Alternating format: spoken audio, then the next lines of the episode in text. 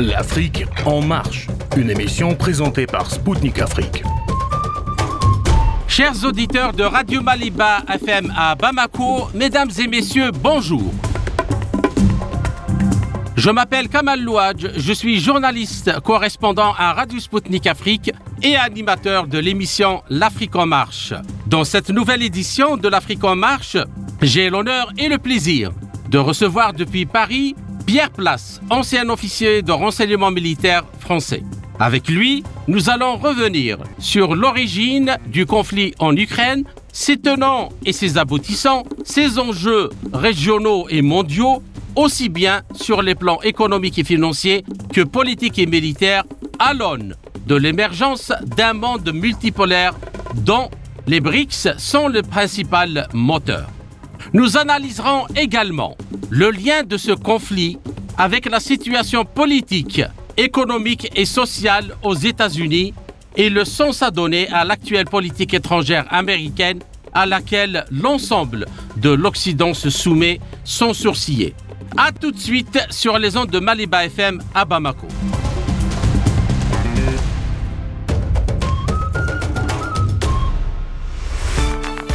L'opération spéciale menée par la Russie en Ukraine a mis fin à la domination de l'Occident dans le domaine militaire et a réduit sa capacité à imposer ses intérêts, a déclaré ce mardi le ministre russe de la Défense.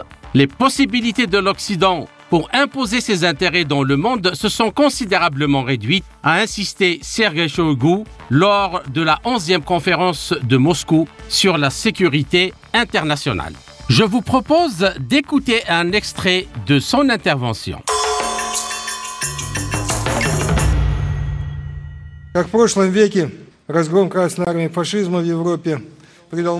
Au siècle dernier, la défaite du fascisme en Europe par l'armée rouge a donné une forte impulsion au mouvement anticolonial dans le monde entier. Aujourd'hui, la défaite des néofascistes ukrainiens soutenus par l'Occident servira à contrer le néocolonialisme moderne. Les discussions qui ont eu lieu lors du sommet Russie-Afrique ont renforcé notre conviction que la lutte contre le néocolonialisme et contre la menace terroriste est un élément fondamental de la coopération. Nous sommes convaincus que les pays africains doivent disposer de forces armées modernes, entraînées et bien équipées, capables de répondre de manière indépendante aux défis et aux menaces qui pèsent sur leur propre sécurité. Les activités de l'Occident sur le continent africain visent principalement à préserver les possibilités d'extraction des ressources naturelles des anciennes colonies en maintenant des foyers de conflit. C'était Sergei Shoigu, ministre russe de la Défense. Ses propos concernant les tentatives de l'Occident de déstabiliser la situation sur le continent africain avec l'aide de terroristes ont été confirmés encore une fois par les nouvelles en provenance de Londres. Selon une source militaro-diplomatique de Sputnik, le service britannique de renseignement extérieur MI6 envisage l'envoi en Afrique de nationalistes ukrainiens. Leur mission serait d'empêcher la coopération entre les pays du continent et la Russie et le cas échéant d'éliminer des dirigeants africains ayant un trobisme russe. Concernant la tenue des combats en Ukraine, Sergei Shoigu a souligné que les résultats préliminaires des opérations attestent que les ressources militaires de Kiev sont presque épuisées. Le colonel Kazimir Iloki, attaché de défense près de l'ambassade de la République du Congo en Russie, était l'un des participants à la conférence de Moscou sur la sécurité internationale. Une correspondante de Sputnik Afrique lui a demandé de nous faire part de ses impressions. Vous savez, ministre de la Défense russe Shoigu, il a dit aujourd'hui que la lutte euh, contre le néocolonialisme et le terrorisme, c'est un élément essentiel de nos relations entre la Russie et le continent africain. Donc, que pensez-vous? Comment ça caractérise nos relations? Quels commentaires pouvez-vous faire? Ce que le ministre Shoigu a dit dans le message du ministre de la Défense du Congo-Brazzaville, cela a été revenu. La coopération entre la Russie, anciennement URSS, et l'Afrique euh, sont des relations très fortes parce que dans son temps, l'URSS a beaucoup aidé les peuples africains pour leur libération. Et aujourd'hui, la Russie continue à faire ce travail pour pouvoir permettre à la partie africaine de diversifier ses partenariats dans la sécurité du continent. Des voix s'élèvent sur le continent africain aussi euh, pour dénoncer le danger que représente le trafic d'armes occidentales qui était destiné pour l'Ukraine, vous savez. Et euh, à quel point cela alimente l'insécurité sur le continent, à votre avis? La circulation des armes reste un défi pour le continent africain, de manière globale. Il y a eu des armes qui sont sorties de la Libye, ça circule. Il y a des armes qui sont sorties d'Ukraine. Je pense que ça va aller dans tous les sens. Pas seulement en Afrique. Donc, je dis bien dans tous les sens. C'est aussi un défi qu'il faut trouver des solutions. C'était le colonel Kazimi Iloki, attaché de défense près de l'ambassade de la République du Congo en Russie. Un autre participant à la conférence, M. Messaoudi Abdelaziz, vice-président de l'Association internationale des amis de la Crimée et coordinateur de l'Association tunisienne des amis de la Crimée, a également évoqué les dangers du marché noir des armes occidentales destinées à Kiev.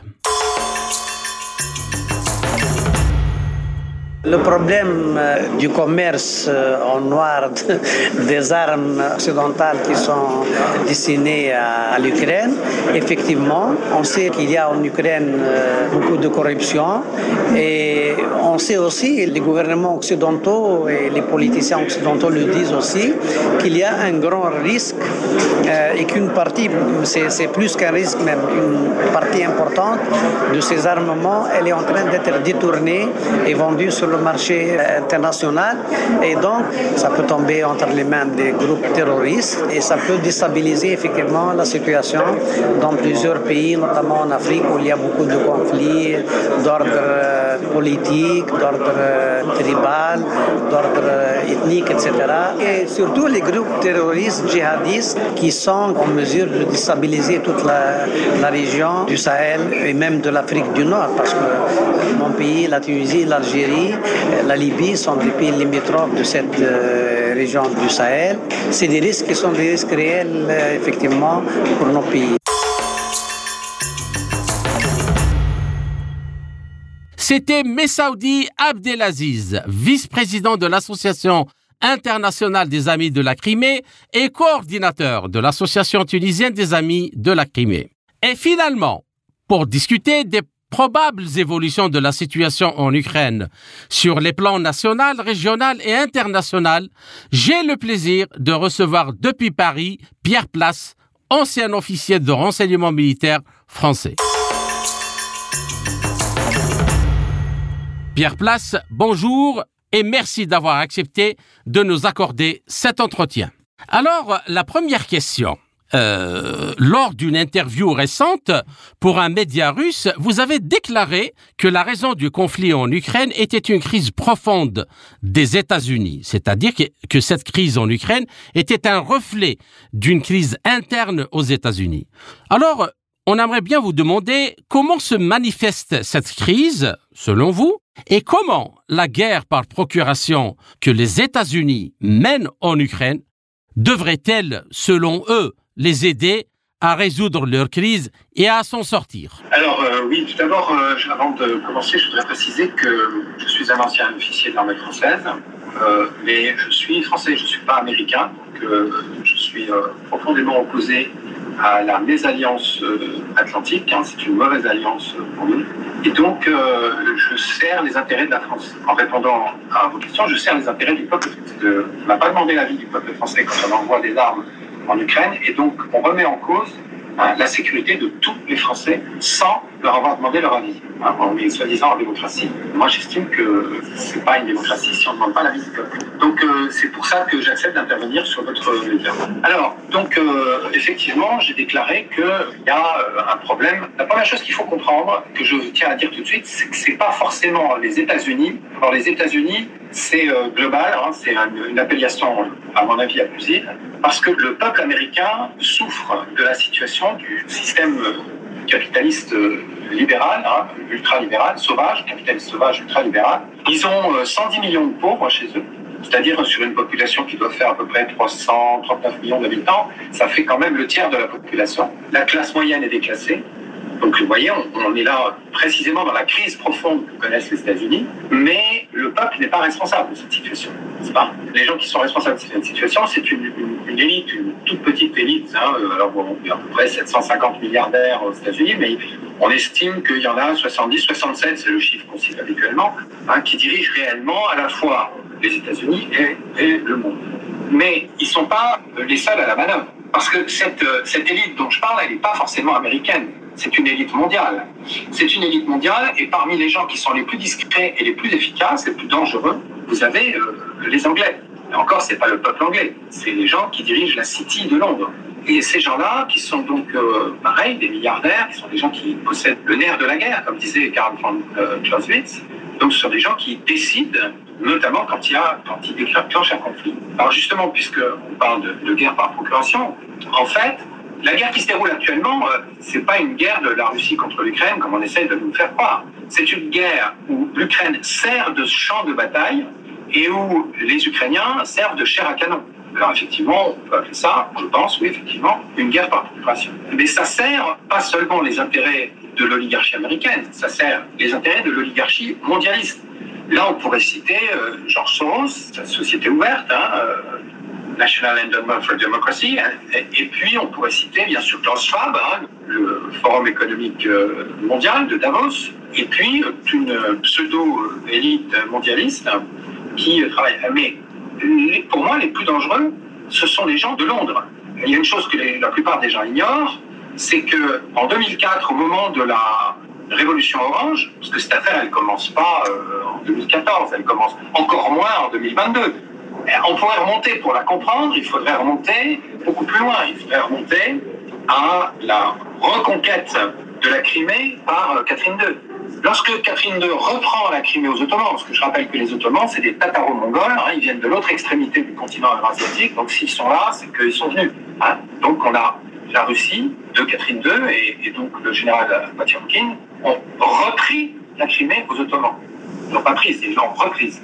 Et donc à ce moment-là, immédiatement, le Premier ministre britannique, qui s'appelait à l'époque William Pitt, le jeune, a fait un rapport par ses services qui s'appelait Russian Armament.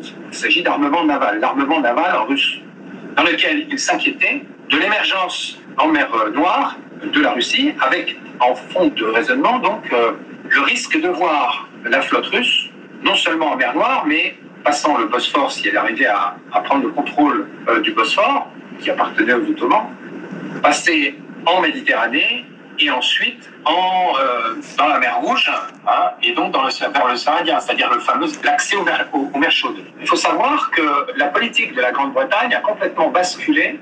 On, parle de 1774, hein, on parle de 1774. En 1776, il y a une, euh, c'est le traité de Kurchuk-Carnagy qui a donné la, la Crimée à la Russie. Or, en, 1776, la guerre d'indépendance américaine, il y a déjà des grosses tensions. Euh, et donc l'Angleterre, après la, la, victoire des patriotes américains, a dû recentrer son commerce sur l'océan Indien.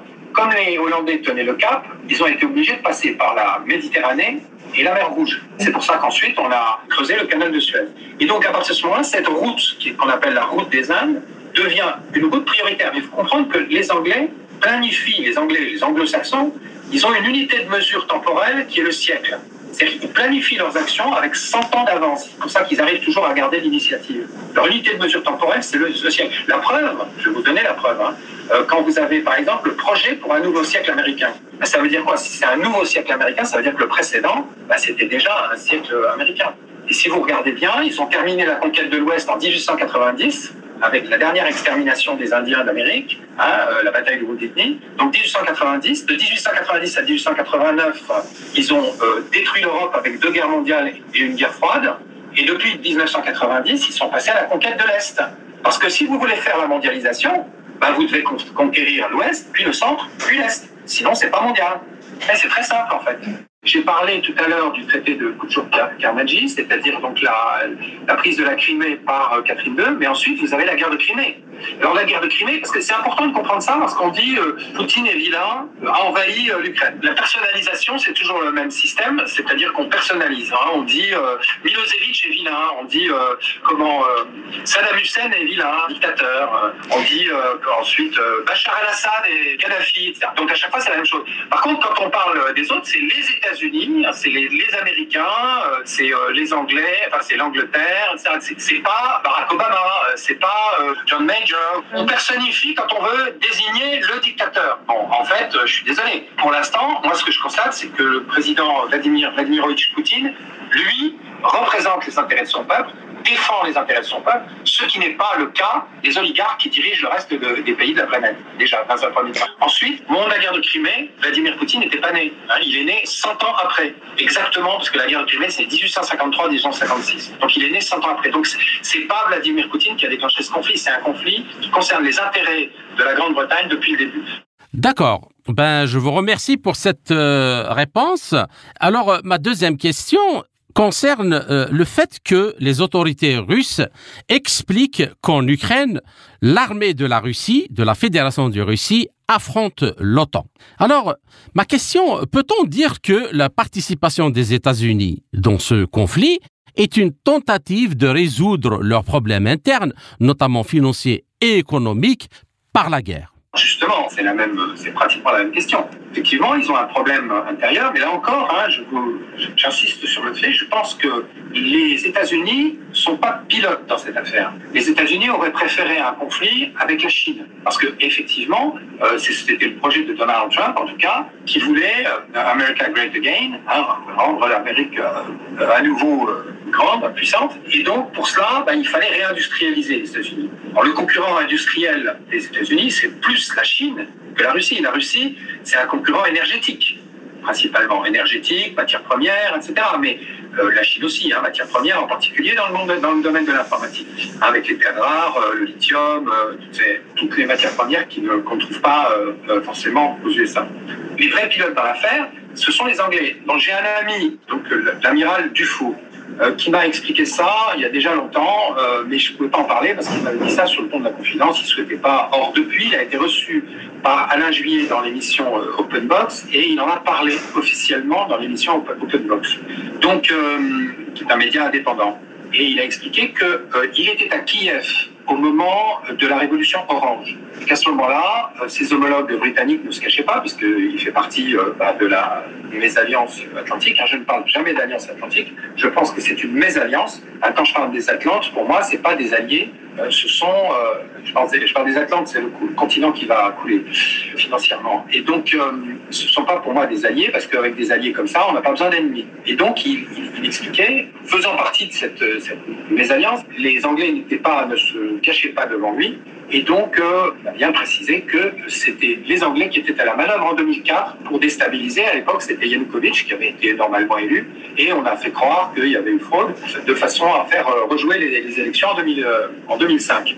Et ce qui a permis à Yushchenko d'être élu après une séance de Botox. Si vous voulez, encore une fois, il faut, c'est pas forcément les USA. Les problèmes économiques, ils concernent évidemment avant tout le dollar. Ça, c'est clair. Donc euh, ça, c'est très important d'en parler. Le dollar, c'est vrai que euh, c'est un dernier, mais je pense que vous vouliez poser une question à ce sujet. Mais donc, c'est pas la première fois, effectivement, que ça se produit dans, dans l'histoire. Pour une simple bonne raison, c'est que la guerre, comme le disait Karl von Clausewitz, je rappelle, Karl von Clausewitz, c'est euh, le philosophe de la guerre. Il a écrit un livre qui s'appelle Von Krieg, donc de la guerre, philosophie de la guerre. Et c'était un, officier allemand qui s'est battu du côté russe contre Napoléon Ier et qui ensuite a écrit donc ce traité de stratégie dans lequel il explique un Il explique que l'argent est le nerf de la guerre. En fait, ça va plus loin que ça. Il dit euh, notamment que la guerre, c'est la continuation de la politique euh, par d'autres moyens. En fait, moi, je dirais même pas ça. Je dirais que la guerre, c'est de la politique. Hein. Ça fait partie de l'organisation hein, de la vie de la cité, c'est-à-dire, en fait, là maintenant, au, sens global, mais le village global. Mais en fait, la guerre, pour qu'il y ait une guerre, il faut une volonté. C'est pas moi qui le dis, c'est Karl von Clausewitz. Il faut une volonté. La volonté, c'est toujours la volonté de celui qui paye. Parce qu'une guerre, ça coûte cher. Il faut la financer. Et donc, c'est celui qui paye qui décide. Parce que, et c'est celui qui paye qui décide des buts de guerre. Et quand je dis les buts, il s'agit du butin. C'est d'ailleurs le même terme, c'est la même racine en langue, de point de vue linguistique. C'est le butin. Qu'est-ce qu'on va? On va investir, il faut un retour sur investissement. Je rappelle que les Anglais, ils ont un, dicton qui dit Trade follows the flag. Le commerce suit le drapeau. Hein, c'est leur mode de raisonnement. Hein, je rappelle que le pirate Walter Raleigh disait qui tient les mers euh, tient euh, le commerce du monde, qui tient le commerce tient la richesse, qui tient la richesse tient le monde. Donc euh, la thalassocratie anglo-américaine, et je dis bien anglo-américaine, mise pour lutter justement contre une éventuelle hégémonie continentale, parce que si vous voulez, nous on a les richesses. en mer, ils vont trouver du poisson. Hein. Donc euh, ils vont pas, ils vont pas trouver euh, tout ce qu'on trouve sur le. Mais comme ils peuvent pas contrôler un territoire aussi immense que le continent eurasiatique, ils ont décidé de diviser le continent eurasiatique. Bien. Alors maintenant, j'aimerais bien passer euh, à l'aspect économique de la crise aux États-Unis. Alors ces derniers temps, l'utilisation du dollar est de plus en plus remise en cause par beaucoup de pays qui préfèrent utiliser leur monnaie nationale pour leurs transactions avec d'autres pays, notamment ceux des BRICS, qui sont actuellement la locomotive économique du monde. Alors, faut-il s'inquiéter, faut-il s'inquiéter d'une riposte américaine qui peut être même militaire pour préserver son leadership face à l'émergence d'un monde multipolaire? Et sous quelle forme, à votre avis, pourrait-elle se décliner? Effectivement, l'hégémonie anglo-américaine repose sur euh, leur monnaie. Il faut comprendre qui sont ces gens. Ces gens sont des héritiers des pirates vikings qui ont pris d'abord la Normandie, les Danois principalement, qui ont pris la Normandie, ensuite ils ont pris euh, l'Angleterre, la bataille d'Hastings en 1066, ensuite ils ont pris la Sicile, les Pouilles, la Calabre. Au passage, vous remarquerez que ce sont aujourd'hui les fiefs de la mafia euh, italienne. Et ensuite, ils ont pris euh, l'Amérique du Nord. Ils ont pris aussi, bien sûr, l'Australie, l'Afrique du Sud, la Nouvelle-Zélande, etc. Mais principalement, ils ont pris l'Amérique du Nord, qui est devenue leur base arrière pour euh, mener des raids, exactement comme les Vikings le faisaient, pour mener des raids à travers toutes les mers du globe. Or, les razzias, ces gens-là sont des nomades aquatiques. C'est des nomades aquatiques. Nous, nous sommes des sédentaires. Nous, nous vivons par la charrue, c'est-à-dire nous vivons de notre travail. Ces gens-là vivent par l'épée. Et donc, leur système qu'ils ont toujours utilisé, c'est un système de piratage, pillage. Ils attaquaient euh, les galions espagnols qui revenaient du Nouveau Monde. Euh, ils ont attaqué les côtes ensuite euh, espagnoles au Nouveau Monde, etc. Et donc, leur système est un système de pillage de l'économie réelle par une interface virtuelle qui aujourd'hui est la bourse. Et c'est un système de piratage. Avec une, ils ont mis en place une rente coloniale et cette rente coloniale repose sur l'hégémonie du dollar. Je vais prendre quand même deux exemples très importants. Est-ce que vous savez que qui a fondé la bourse de Londres? La bourse de Londres a été fondée à l'époque élisabéthaine, à l'époque de la reine Élisabeth Ier, fin du XVIe, début du XVIIe siècle, par un pirate qui s'appelait Martin Frobisher. Donc c'est un pirate qui a fondé la Bourse de Londres. Et la Réserve fédérale, vous savez, la, la banque fédérale qui n'est pas fédérale du tout, de cinq banques privées, qui se sont attribuées le 23 décembre 1913, avec la complicité du sénateur Aldrich et du président Woodrow Wilson, se sont attribuées la création monétaire, c'est-à-dire ils ont pris le contrôle de l'attribut de souveraineté numéro un hein, de la démocratie américaine, c'est-à-dire ils ont confisquer la démocratie au peuple américain. Eh bien, le fondateur de cette réserve fédérale, l'homme qui a tout dirigé, s'appelait John Pierpont Morgan, JP Morgan, qui avait à l'époque la Chase Manhattan Bank, qui est devenue maintenant la euh, JP Morgan Chase. Eh bien, John Pierpont Morgan est le descendant d'un certain Charles Binlos Morgan. Alors ça, j'ai eu du mal à le retrouver, et j'ai remonté une généalogie qui a été établie par quelqu'un qui s'appelle Tim Dowling. Eh bien, ce Charles Binlos, qui s'appelait pas Morgan, qui était le neveu du plus grand, du plus cruel de tous les pirates de la Jamaïque, qui s'appelait Henry Morgan. Henry Morgan est mort sans enfant, et dans ce testament, il a dit qu'il désignait son neveu à condition qu'il porte son nom. C'est la fortune plus cruelle de tous les pirates qui a permis à John Pierpont Morgan de créer la réserve fédérale. Donc les deux grandes places boursières de la planète ont été créées par des pirates. Et aujourd'hui, c'est ce qui se passe. Vous avez un système de pillage, une rente coloniale, c'est de pillage de l'économie réelle par une interface virtuelle qui est celle de la bourse, qui euh, permet, grâce à l'hégémonie des devises anglo-américaines, c'est-à-dire la livre sterling, qui est très discrète par rapport au dollar, et le dollar, et sur lesquels reposent leurs, leur hégémonie. Je vais prendre un exemple très simple. La Grande-Bretagne faisait partie avant le Brexit de la communauté européenne. En réalité, elle n'a jamais fait partie de la communauté européenne. Elle n'a pas adopté l'euro. La monnaie européenne, l'Angleterre a conservé sa monnaie, la livre sterling. Pourquoi? Parce que la livre sterling est indexée sur le diamant depuis la guerre des bourgs. 1905. C'est terminé en 1905. Et donc, la livre sterling est menacée par la fin de la guerre froide, parce que depuis la fin de la guerre froide, la Russie, qui est le premier producteur de diamants mondial, met des diamants sur le marché. Et donc, la Grande-Bretagne ne maîtrise plus les cours du diamant. Elle maîtrisait les cours du diamant grâce à la joaillerie. La joaillerie, c'est comme la bourse. On fixe le prix du diamant par, par le biais de la joaillerie et donc les bijoux, vous voyez C'est le, capitalisme anglo-hollandais. Et donc, à partir du moment où c'est une société qui s'appelle De Beers, hein, Walter Thompson De Beers, qui fixe le cours du, diamant. Et donc, comme la livre sterling, le cours du diamant est, est fixé en livre sterling, le pétrodollar. Quand on fixe le cours du pétrole en dollars, c'est ce qui permet d'indexer le dollar sur le pétrole. C'est le même système. Je termine. Donc ça veut dire quoi? Ça veut dire qu'en fait, nous qui sommes des sédentaires, notre richesse repose sur notre travail. Alors que pour les nomades aquatiques qui dirigent les bourses de Londres et de New York, ce qui existe, pour nous, ce qui est existentiel, c'est la terre. Parce que nous, tirons notre subsistance de la terre, de notre travail et de la terre. Ce qui est existentiel pour ces gens, c'est la monnaie. Ce sont des gens qui sont offshore, ils sont hors sol. Ils ont, c'est l'histoire de l'île au trésor, hein, Stevenson. C'est-à-dire que le premier paradis fiscal, dans la littérature, c'est l'île au trésor de Stevenson. Eh bien, c'est le même principe. Ces gens-là vont trouver une île dans laquelle ils vont mettre leur argent. Voyez?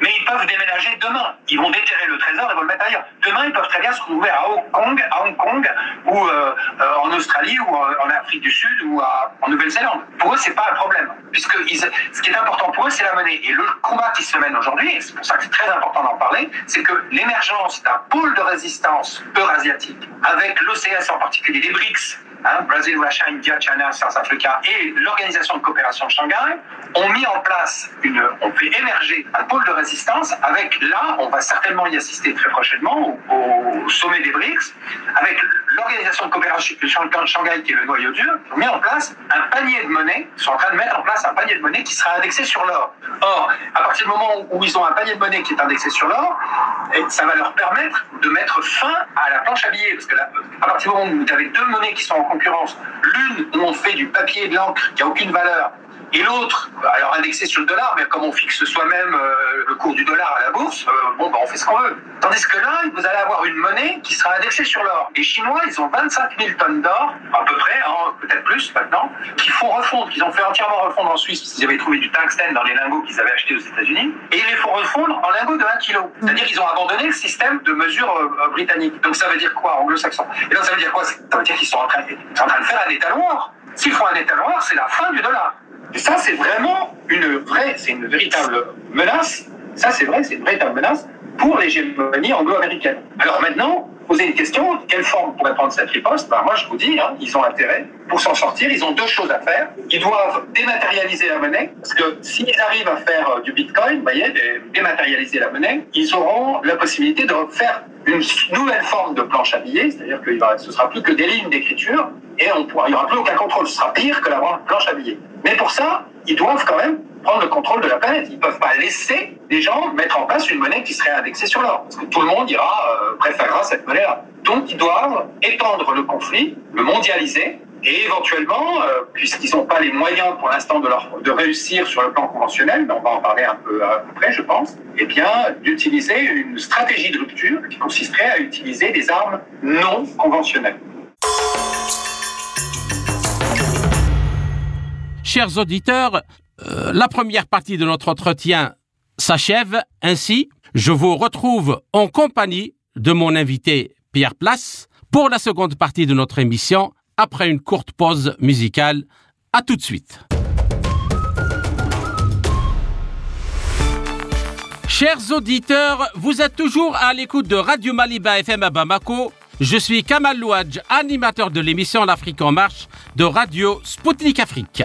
Je rappelle que mon invité est aujourd'hui Pierre Place, ancien officier de renseignement militaire français. Pierre Place, je vous salue à nouveau et merci pour votre patience pour cette seconde partie de notre entretien. Alors, la première question, euh, les stocks d'armes des pays occidentaux qui continuent d'armer Kiev se vident, selon des experts, euh, qu'ils soient russes ou les autorités russes, ou de l'autre côté des experts occidentaux. Et alors que le matériel expédié fini, détruit sur le front ou revendus sur le marché noir. Et il y a les preuves, euh, il y en a à, gogo actuellement. Alors, selon le ministre ou le ministère russe de la Défense, donc ces données sont incontestablement vérifiées. Alors, dans ces conditions, à votre avis, qui profite de la prolongation du conflit? Comme je viens de le dire, euh, le conflit doit... une chose qu'il faut comprendre, les, États-Unis d'Amérique euh, dans leur histoire, ils ont euh, un peu plus de 250 ans d'histoire maintenant, ils ont eu que 39 années de paix. Pour le reste, sur 250 ans d'histoire, bah, il y a 210 hein, ans de, guerre continuelle. Ils ont 800 bases qui sont réparties à travers le monde, et donc, et c'est grâce à ça qu'ils arrivent à contrôler la planète. Parce que, si vous voulez, euh, la mésalliance atlantique, l'OTAN, si vous préférez, que j'appelle la mésalliance atlantique, c'est la batte de baseball des encaisseurs mafieux du saloon de Wall Street. Hein, Wall Street, c'est une espèce de grand saloon dans lequel on joue au poker avec l'argent des autres, et le nôtre, avec notre argent. Je rappelle que la dette américaine a dépassé les 100 000 milliards de dollars. Donc, le principe, qui est très ancien, quand vous avez une dette, ben, vous avez deux solutions, ou bien vous payez, ou bien vous devez débarrasser, vous débarrasser, le débiteur doit se débarrasser de son créancier. Roi de France, hein, qui euh, devait de l'argent aux Templiers, alors il s'est débarrassé des Templiers parce qu'il ne pouvait pas les rembourser. Donc ça date pas d'hier, ça a toujours existé. Revenons sur, sur les armes. Donc, mais c'est très important ce que je viens de dire, ça doit être compris. Les stocks d'armes euh, des pays occidentaux, alors est-ce qu'ils se vident? J'en suis pas sûr. Hein. Je pense que pour l'instant, les pays occidentaux ont refilé en Ukraine tous leurs vieux stocks d'armement dont ils n'ont pas besoin, et je pense qu'ils ont conservé euh, les armes, euh, leurs meilleures armes, hein, et en particulier les Américains. Bien sûr, les Français aussi. Enfin, les Français, ils ont donné des, canons César qui sont assez efficaces. On en parlera tout à l'heure. Mais et puis il y a aussi les Storm Shadow et les, les HIMARS qui sont des armes performantes. Mais en dehors de ça, euh, bon, Abrams hein, ou les chars Challenger ou les chars comment Léopard, c'est des armes qui sont obsolètes. Hein, qui sont dépassés. Et puis, effectivement, il continue à, donner ces armes qui, effectivement, manifestement, n'arrivent pas entre les mains des... Elles sont euh, effectivement revendues euh, sur le marché noir, on, le sait, on voit déjà des armes qui reviennent. C'est très, très inquiétant hein, parce qu'on risque d'avoir des guerres civiles euh, un peu partout dans le monde, y compris en Europe, à cause de ça. Pourquoi est-ce que les gens qui dirigent actuellement les États occidentaux continuent à donner des armes et surtout de l'argent à Kiev? Eh bien parce que cet argent, il n'arrive pas à Kiev.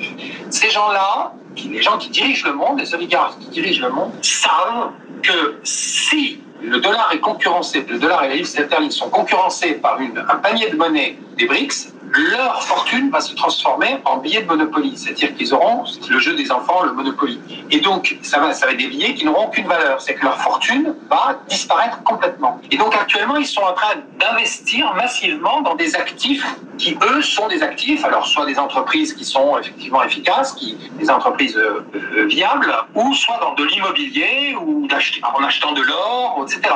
Et donc là, quand ils donnent de l'argent à Zelensky, en fait, officiellement, ils disent au peuple français ou au peuple euh, allemand, euh, eh bien, on donne de l'argent à Zelensky, mais en réalité, cet argent n'arrive pas chez Zelensky. Il y a une partie qui arrive, peut-être 20 euh, ou 30 je ne sais pas, mais la majorité de cet argent reste chez nous et va dans les poches de nos dirigeants. Et donc cet argent, ça va leur permettre de survivre quand le, leur système va s'effondrer. D'accord. Alors, pour la seconde question, avec les promesses faites par l'Occident à Kiev en matière d'armement et les demandes ukrainiennes d'en obtenir toujours plus. Donc euh, c'est visible, tous les pays européens, en tout cas ceux qui sont dans l'OTAN et soumis aux États-Unis, euh, dans leurs déclarations, euh, ne cessent de le répéter, les Américains aussi, qu'il n'y aura pas d'interruption de soutien, qu'il soit financier ou en termes d'armement à l'Ukraine. Alors, à quel scénario faut-il se préparer dans un avenir proche?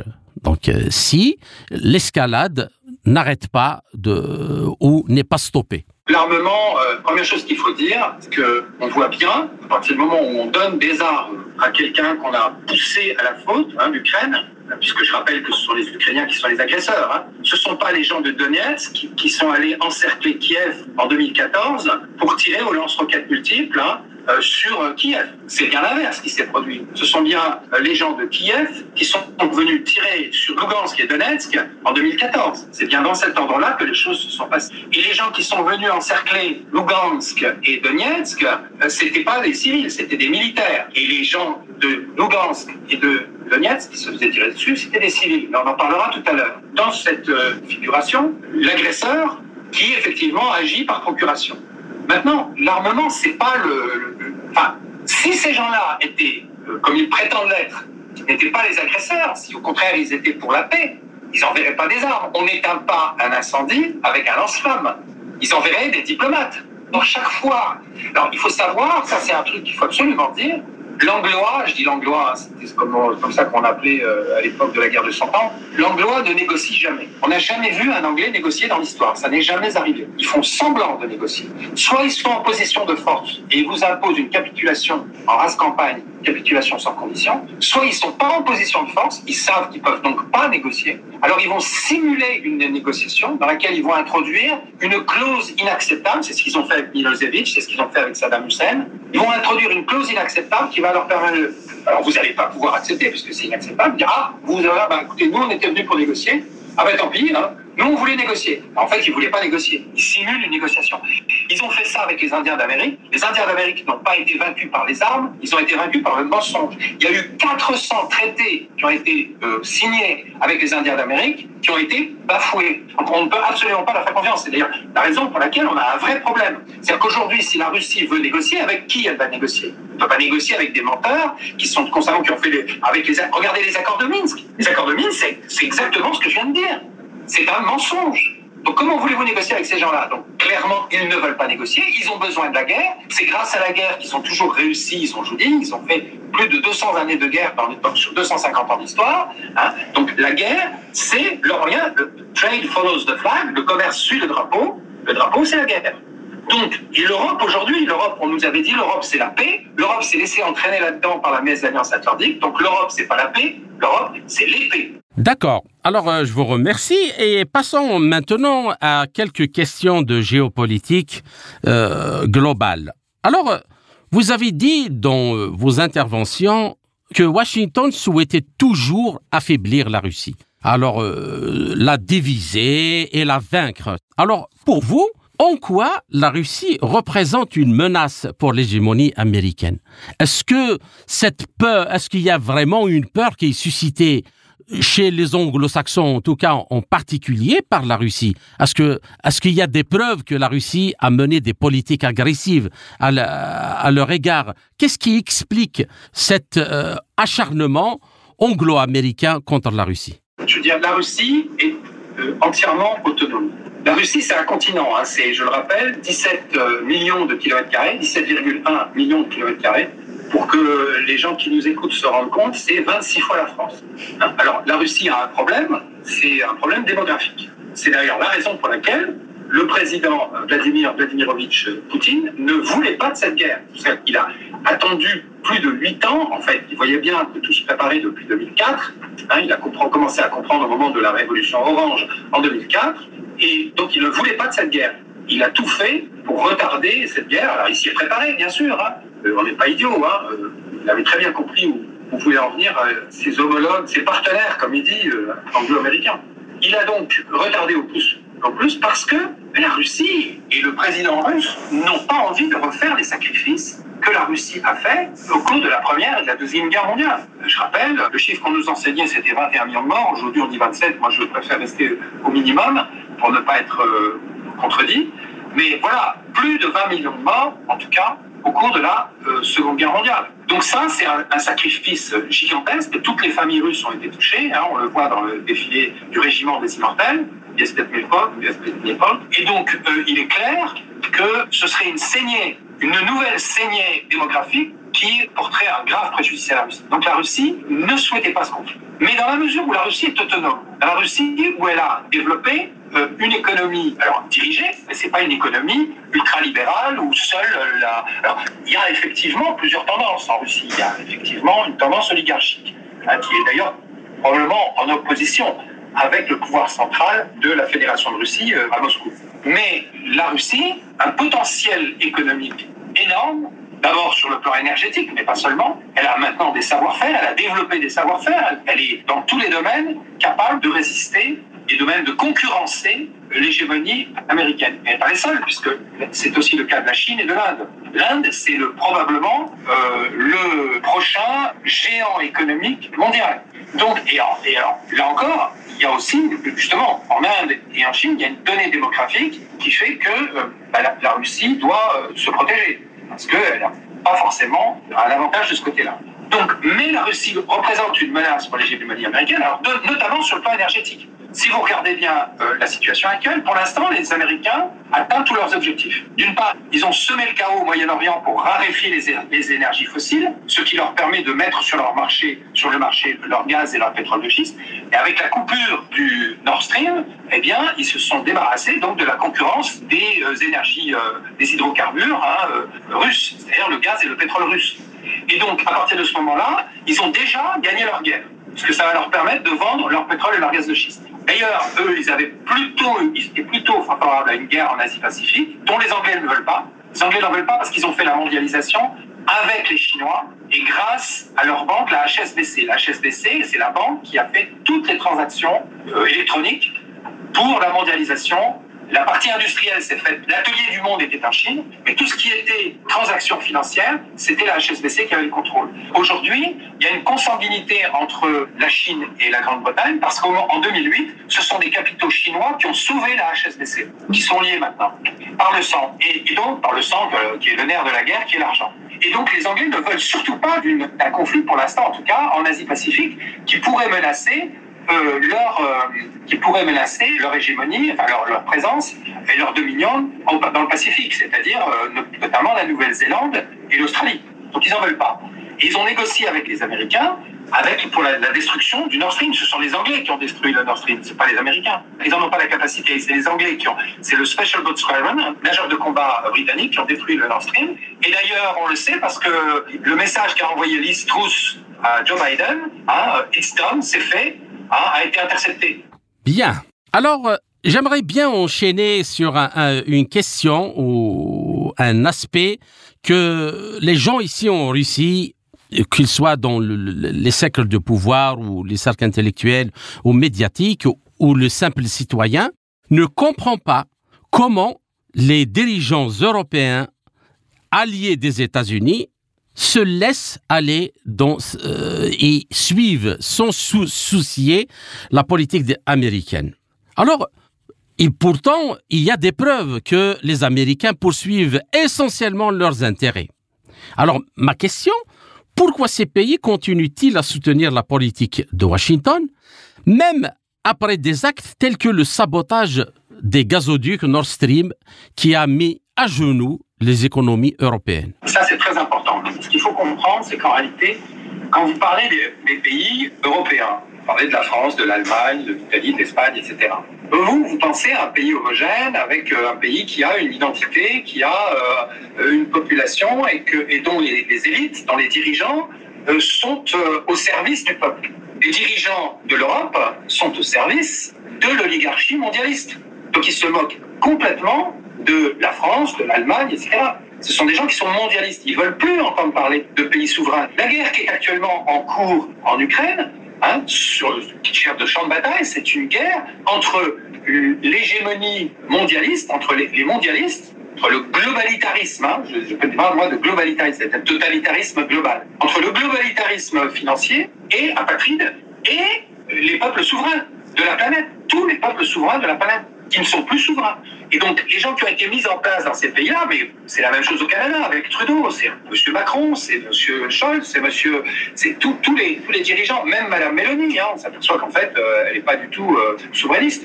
Hein. Donc, tous ces dirigeants qui ont été mis en place dans les pays européens et même au-delà, hein, y compris en Europe de l'Est, hein, en particulier en Europe de l'Est, ou des gens comme Zelensky, qui sont des marionnettes, sont des gens qui sont au service d'une oligarchie mondialiste qui, elle, n'a aucun intérêt à voir les peuples restaurer, conserver ou restaurer leur souveraineté. Monsieur Macron a clairement une feuille de route qui consiste à détruire la France.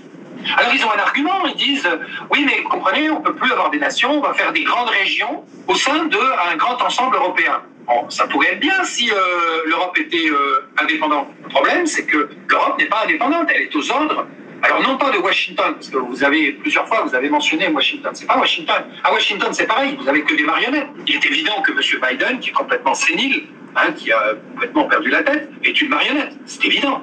Donc les gens qui dirigent l'Amérique aujourd'hui, ce sont, c'est ce que Donald Trump a appelé le deep state, l'État profond, et euh, ces gens-là ne sont pas euh, ni les intérêts des États-Unis, ni les intérêts euh, des peuples de la planète. Donc le système qui est en place actuellement est un système donc, de lutte du monde unipolaire contre la souveraineté des peuples. On ne peut pas dire que nos dirigeants, à nous, soutiennent la politique de. D'abord, c'est pas la politique de Washington, c'est la politique de New York. De New York, c'est-à-dire en fait Washington ou le 10 Downing Street, et même le 10 Downing Street, hein, ou euh, le roi d'Angleterre, hein, bah, c'est la reine d'Angleterre, des gens qui n'ont aucun pouvoir. Le pouvoir, il est à la Bourse de Londres, oui, à la City. Le pouvoir, il est à, New York. Et donc, ça, ça veut dire quoi? Ça veut dire que les gens qui continuent à soutenir la politique anglo-américaine, on va dire, ne servent pas les intérêts des peuples, et c'est la raison pour laquelle ils continuent de le faire. Bien. Alors, la question suivante, dans une question écrite au ministre de l'Intérieur euh, français Gérald Darmanin, le député Frédéric Mathieu a rappelé que parmi les 400 Français partis en Ukraine pour se battre pour Kiev, il y a une centaine de combattants dont la plupart sont clairement identifiés comme faisant partie de la mouvance ultra-droite. Alors, s'ils ont la chance, effectivement, ces combattants de rester en vie, alors qu'ils pourraient rentrer chez eux avec une expérience du combat et éventuellement des armes avec eux. Alors, comment évaluez-vous ce danger? Ça, c'est intéressant parce que ils ont l'air de dire que euh, les Français qui sont partis là-bas euh, sont autonomes. Bon, alors c'est possible qu'il y ait effectivement, oui, il y a effectivement toute une partie de l'ultra-droite, il y en a certainement plus que ça d'ailleurs, c'est certainement plus qu'une centaine. Euh, les gens, je ne crois pas savoir que des gens de gauche soient partis se battre en, en, Ukraine. Ce qu'on appelle, enfin, gauche. Gauche-droite, c'est un, un, clivage complètement artificiel. C'est le même principe que le bipartisme anglo-américain, c'est-à-dire les conservateurs et les travaillistes en Angleterre ou les démocrates et les, républicains aux États-Unis, ça donne au peuple l'illusion de la démocratie par l'alternance. En réalité, c'est les mêmes qui sont au pouvoir. Hein, et chez nous, c'est des young global leaders. Et donc, il n'y a pas de droite et de gauche. Il hein, y, y, a, l'oligarchie contre la souveraineté. Et donc, euh, mais bon, effectivement, on parle d'ultra-droite.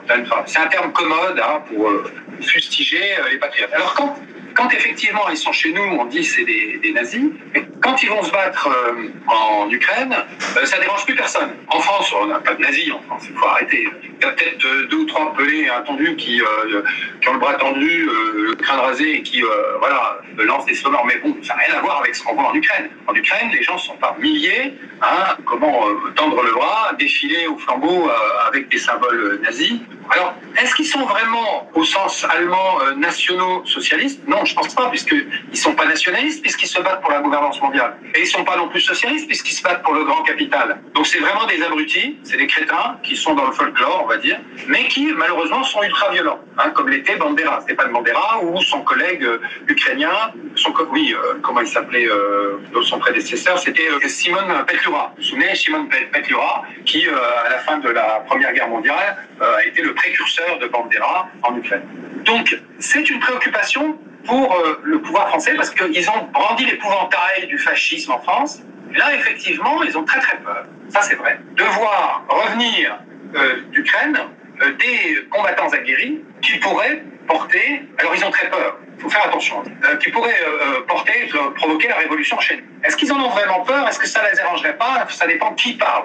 Peut-être que le député Frédéric Mathieu est honnête quand il pose cette question. Je sais qu'en tout cas, euh, quand il y a des combattants français qui sont allés dans le Donbass, les services français ont tout fait pour empêcher que ces gens-là partent dans le Donbass, donc du côté des gens de Donetsk, de Lugansk, et donc ont tout fait pour les empêcher, parce qu'effectivement, et alors là, l'argument, c'est qu'ils avaient peur que ces gens-là reviennent euh, avec euh, donc euh, une capacité pour semer le trouble en, en France. C'est-à-dire que ce serait une véritable opposition qui ne serait pas sous contrôle. Je pense que les Français qui sont à Kiev seraient parfaitement sous contrôle, et je pense que s'ils reviennent en France, ils y sèmeront peut-être le chaos, mais je ne pense pas que ça dérange les oligarques qui nous dirigent, alors qu'ils ont intérêt à voir la France disparaître la France, l'Allemagne, etc., enfin, les, tous les pays européens.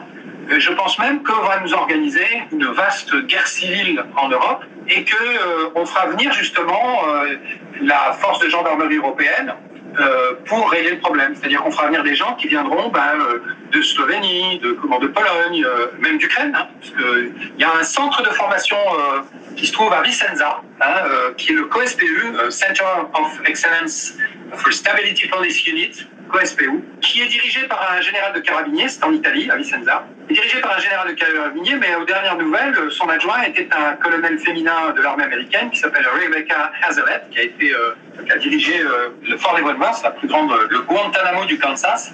Et donc, toutes les polices du monde passent par ce centre de formation. Ça, c'est l'embryon de la police mondiale. Mais il se trouve que ce centre de formation, le COSPU, abrite également l'état-major de la force de gendarmerie européenne, l'Eurogenfor, qui est une, une force de maintien de l'ordre. C'est une force de maintien de l'ordre. Et donc, euh, il ne serait pas surprenant de voir, euh, d'une part, euh, de déclencher un affrontement ethno-confessionnel en Europe, en France et en Europe. En France, c'est plus facile, bien sûr. Donc, c'est le principe du choc de civilisation. Vous avez cette expression que vous connaissez sans doute, qui est le grand remplacement, qui a été, qui est dans le projet Koudnov Kalergi et qui a été prononcé à la tribune des, Nations Unies dès le début des années 50. Ça a été repris ensuite par Renaud Camus, mais c'est un truc qui est beaucoup plus ancien.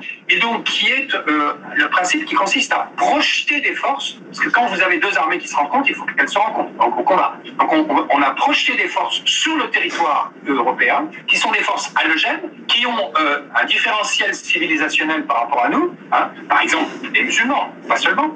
Et donc, on a projeté ces forces, et maintenant qu'elles sont, c'est un cheval de Troie de l'immigration, et maintenant que ces forces sont prépositionnés sur le sol européen, il faut maintenant déclencher le conflit. Donc, alors qu'on nous faisait l'apologie de la société multiethnique, multiconfessionnelle pendant euh, pratiquement 40 euh, ou 50 ans, 50 ans, peut-être plus.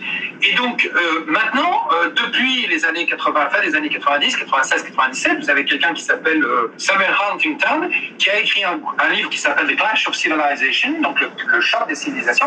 Et là, donc, on fait la promotion du choc des civilisations. C'est-à-dire qu'après avoir dit oui, c'est vachement bien la société multiraciale, multiconfessionnelle, multi-ethnique, multi, oui, multiconfessionnelle, maintenant on nous dit non, c'est pas bien, et on, pousse à l'affrontement. Donc on voit bien que c'était un projet, dès le départ, consistait en deux phases, projection de force dans un premier temps, et ensuite déclenchement du conflit. Avoir très probablement sur le sol européen ce type de guerre civile, et pour le résoudre, on utilisera probablement euh, des gens qui, seront, qui viendront d'Europe de l'Est. D'accord, donc euh, en tout cas, la question mérite d'être posée et le risque euh, que comporte le retour de ces combattants est absolument euh, réel et je crois que les services de sécurité dans l'enseignement l'ont déjà pris dans le compte et prévoient aussi ce qu'il faut faire à l'avance. Même s'ils sont en décalage par rapport aux hommes politiques, je veux dire. Bien. Alors, L'autre question est la dernière de notre émission. Les journalistes et associations qui travaillent dans le Donbass ont dénoncé régulièrement des attaques ukrainiennes contre les civils, y compris des enfants. Ces attaques ont commencé bien avant février 2022. Alors, pourquoi la communauté internationale ferme-t-elle les yeux, à votre avis, par rapport à ces crimes? C'est bien le problème du, double standard, hein, du, deux poids et deux mesures. Alors, d'abord, est-ce qu'on peut parler D'abord, il faut rendre hommage au travail effectivement des vrais enquêteurs, hein, des vrais euh, journalistes ou reporters, je préfère dire reporters, c'est presque une insulte maintenant, des vrais reporters qui euh, ont pris la peine d'aller voir ce qui se passait dans le Donbass. Et il y, a, notamment, je présume que vous faites allusion à Christelle Néant, qui euh, a quand même eu le courage d'aller là-bas et dit restez. Donc, euh, mais moi, je suis effectivement allé, on est une petite, toute petite équipe euh, de reporters. On est allé dans le Donbass tout récemment, on est rentré il y a un peu plus d'un mois maintenant. On n'a pas pu rester aussi longtemps qu'on aurait voulu, on a eu beaucoup de difficultés pour pénétrer dans le Donbass, c'était pas facile. Donc, euh, mais voilà, on y est allé. Et partout où on est allé, les gens étaient très surpris de voir des reporters étrangers, c'est-à-dire européens. Qu'ils n'en ont pas vu, ils ont vu euh, Anne-Laure Bonnel, qu'il faut rendre hommage, parce qu'elle est allée trois fois dans le Donbass entre 2015 et 2016, quand, ça pleuvait les obus, hein, et elle y retournait euh, au tout début euh, de l'intervention russe dans le Donbass, en fin février, début mars 2022. Elle a eu d'ailleurs énormément d'ennuis depuis. Mhm. et elle a, tenté d'informer le public, et justement, ce qui est très intéressant, c'est qu'elle a été complètement muselée. donc on essaye de dissimuler l'information. C'est-à-dire que c'est toujours pareil, la, presse est aux ordres, la presse elle est payée, elle est stipendiée, et les gens qui achètent les journaux sont des gens qui ont les moyens d'acheter les journaux, c'est encore une fois, c'est l'oligarchie mondialiste, ce sont ces fameux milliardaires, 750 milliardaires américains, et surtout les, les 70 ou 67 qui dirigent actuellement le monde, qui ont les moyens d'acheter l'information. Donc les journalistes en question, il y a d'ailleurs un, journaliste allemand qui a fini par euh, dire la vérité, il s'appelait Udo Ulfkotte, il a écrit un livre qui s'appelle Gekauften euh, Journalisten, donc des journalistes vendus, hein, achetés, vendus, euh, qui d'ailleurs est mort bizarrement, mort dans des conditions un peu suspectes à mon avis. Et donc lui a dénoncé ce, phénomène des journalistes qui sont aux ordres hein, et qui ne sont pas au service du peuple, qui ne sont plus du tout un contre-pouvoir, qui sont aux ordres du système parce qu'ils sont payés par le système. Alors, bien entendu, il y a des gens comme nous. Hein. Moi, je travaille pour une toute petite chaîne de réinformation qui est basée euh, au Canada. Je suis représentant, je suis euh, correspondant pour la zone Europe, donc euh, d'une chaîne canadienne française, francophone. C'est ça qui nous intéresse parce que ça permet de contourner la censure. On parle français au Canada français, à Montréal, Québec. Donc ça s'appelle Radio Infocité. Et donc moi, j'y suis allé pour le compte de Radio Infocité. Et mes camarades qui étaient là pour le compte de la revue Éléments, hein, donc il s'agit de Vincent Perfetti et de Damien de Burgrave, eux étaient là pour le compte d'un média, pareil, un média alternatif ne sont pas financés, qui sont. nous, on a très peu de moyens. Hein. On a besoin d'ailleurs d'être aidés, hein, des, dons. On a besoin d'avoir des, dons euh, pour parce qu'on vit que de ça. Et donc, quand on est arrivé là-bas, les gens étaient très surpris de nous voir parce qu'ils disent, ils ont vu Anne Bonnel, ils ont vu Lise Romboudoul. Anne Bonnel, je la connais, hein, je la connais assez bien, on, a travaillé ensemble. Euh, Lise Romboudoul, je la connais pas. Il y avait également Régis Sommier, euh, que j'ai rencontré, avec qui j'ai déjà échangé. Euh, il y avait également, comment, euh, bon, bah, Christelle Néant. il y a eu comme ça, il y a Eric Elner, livre, de livre Noir, qui est allé sur place. Donc voilà, il y a des gens à la fois courageux et honnêtes qui sont allés dans le Ils sont très peu très très peu. quand on est arrivé là-bas, les gens étaient très surpris de voir des Européens avec une caméra et un micro. C'est la raison pour laquelle bah, on n'en entend pas parler chez nous. La communauté internationale ne ferme pas les yeux, elle est complice. Quand vous dites elle ferme les yeux, bon, je comprends votre question, mais en fait, elle est complice. Alors, ce qu'on appelle la communauté internationale, là encore, il faudra en parler. Hein, euh, ça correspond à quoi la communauté internationale? C'est euh, les États-Unis, c'est le Canada, et encore pas tout le Canada, parce qu'au Québec, je peux vous dire que les gens sont pas forcément d'accord avec la politique anglo-américaine. Euh, ensuite, c'est l'Europe, et pareil en Europe, hein, vous avez la Hongrie, vous avez la Grèce qui est orthodoxe, vous avez la Bulgarie qui est orthodoxe, vous avez un certain nombre de pays comme ça qui sont pas forcément d'accord avec la politique anglo-américaine. Donc vous avez donc euh, les États-Unis, une partie du Canada, une partie de l'Europe. Ensuite, vous avez la Nouvelle-Zélande et l'Australie. Hein. voilà. L'Afrique du Sud, c'est fini. Hein. Euh, elle est plus aux ordres des Anglo-Américains. Donc voilà, il reste, voilà, il reste plus que ça. Ça fait moins de 20% des pays de la planète hein, des pays euh, qu'on appelle la communauté internationale, c'est moins de 20% de l'ensemble des pays qui sont représentés à l'ONU. Mais attention, même dans ces 20%, il faut faire la différence entre le peuple et les élites. C'est-à-dire qu'en réalité, vous voyez, M. Macron, quand on regarde bien, compte tenu des abstentions, il a été élu avec 18% des voix en France. Donc il ne représente absolument pas le peuple français. C'est-à-dire que quand on dit la communauté internationale, un, c'est pas tout, c'est 20% des pays de la planète, et deuxièmement, à l'intérieur de ces pays, c'est là encore c'est 20%, puisque 18% euh, pour M. Macron, bah, ça fait 20% de la population française. Donc en réalité, c'est pas du tout représentatif. Ce qui se passe en revanche, c'est que ces gens-là ont les leviers de commande. Ils ont les leviers du pouvoir. Ils font du passage en force. Lorsque euh, les Américains sont allés en Irak, parce qu'on parle de l'agression de la Russie contre euh, l'Ukraine, soi-disant, mais quand c'est les Américains qui vont, alors ils y vont jamais tout seuls, ils se débrouillent pour faire une coalition comme ça, c'est pas eux, qui vont en Irak, euh, soi-disant parce qu'il y a des armes de destruction massive, hein, c'est faux déjà, pour commencer, c'est un mensonge. Et là, je suis bien passé pour savoir, hein, parce que j'étais à la direction du renseignement militaire, et les gens qui ont été démantelés l'arsenal Saddam Hussein en 1994-95, c'était des sous-officiers, hein, c'était sous-officiers, des gens qui avaient travaillé avec moi. Et ensuite, c'est eux qui sont retournés en, début 2000, pour 2002-2003, euh, pour voir si Saddam Hussein avait reconstitué son, arsenal.